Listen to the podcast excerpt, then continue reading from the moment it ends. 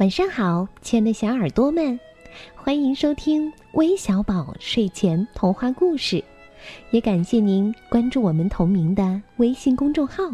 我是珊珊姐姐，今天要和你们分享的故事题目叫《爷爷和小狗》。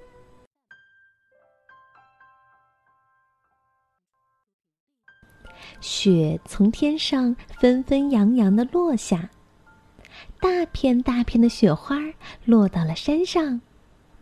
很快，山上就被盖上了一层厚厚的棉被。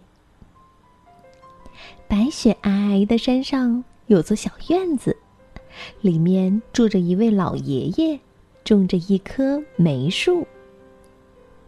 梅树是老爷爷从很远的地方带回来的。往年冬天刚刚到，枝上的花儿就已含苞待放。等第一场雪扑簌簌落下时，梅花便一朵接一朵热烈而温柔的开放。雪断断续续飘了一夜。清早，老爷爷裹着旧棉袄，径直走向院子。眼瞅着快到腊月了，雪更是一场接一场的下。可今年的梅树毫无开花的迹象，好生奇怪。哟，是生病了吗？老爷爷将温热的手掌贴在树干上。难道是冻坏了？老爷爷张开双臂，一下抱住树身，想用自己的体温给梅树取暖。但很快，他意识到自己的行为是多么傻气，便收回了手。老爷爷寻思着明天请镇上有名的花匠来瞧瞧梅树。就在这时，从屋檐上掉下一团白乎乎的东西。竟是一只浑身沾满雪花的小狗。小狗已经被冻僵，蜷缩成一团。这大概是附近的流浪狗吧？老爷爷猜测着。他决定把小狗抱回屋子照料一阵，看它能不能缓过来。第二天，老爷爷动身赶往小镇，把那位经验丰富的花匠请到了家中。花匠从上到下的对梅树进行了观察后，才跟着老爷爷进屋坐下，直接开口道明说：“您的树没有问题，而且长势良好。”“哦，真的？可是它不开花呀。”老爷爷很迷惑。哦，植物不开花，总有植物的道理。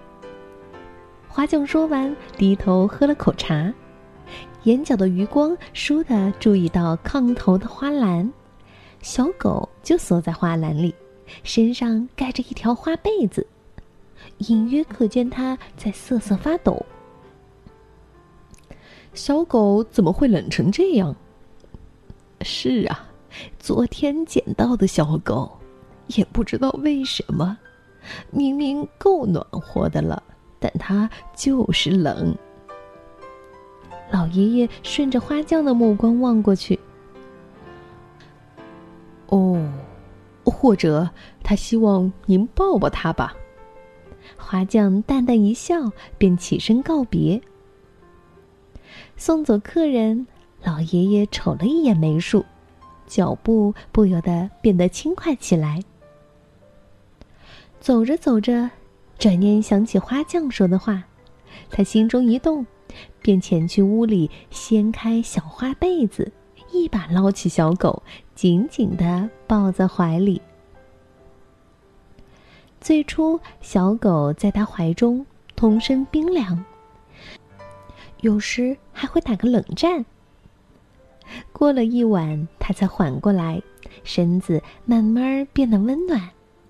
随后就一天比一天生气勃勃了。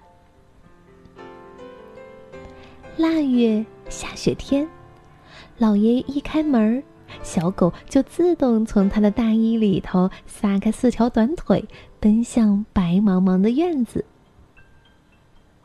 可爱的肉爪一下一下压在雪地里。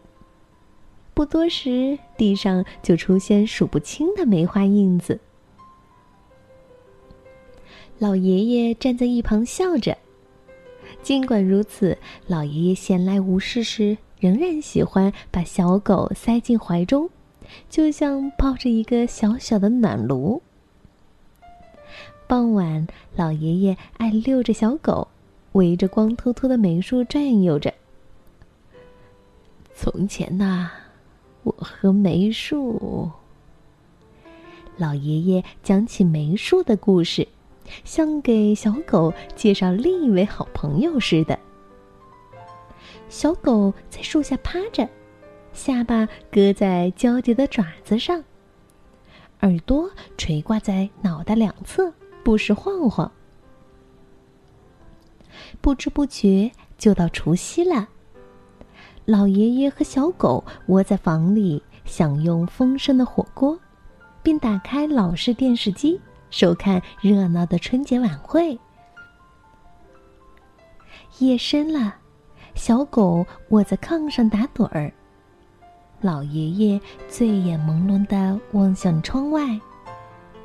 梅树静静矗立，遥遥的天际，纷纷扬扬落下雪来。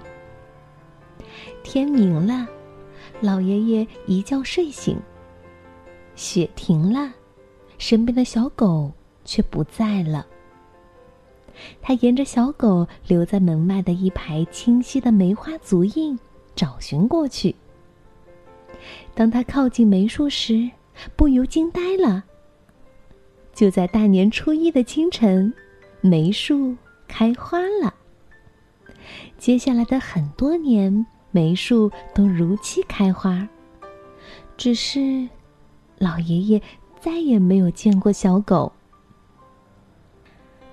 又过几年，老爷爷去世了，梅树随着他的离去而迅速枯萎。有人说，每逢冬季大雪纷飞的时候，山上老爷爷的坟前会冒出一棵红梅树。可也有人说，哪来的梅树？分明。是一只雪地里的小狗。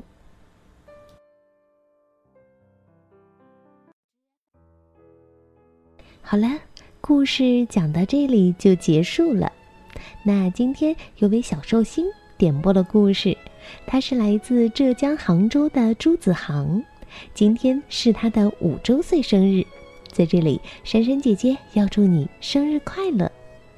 另外还有来自西安的帅帅，来自安徽安庆的戴家俊，来自河南南阳的李雨辰，以及盛叶雷小朋友，感谢你们的点播，我们明天再见，拜拜。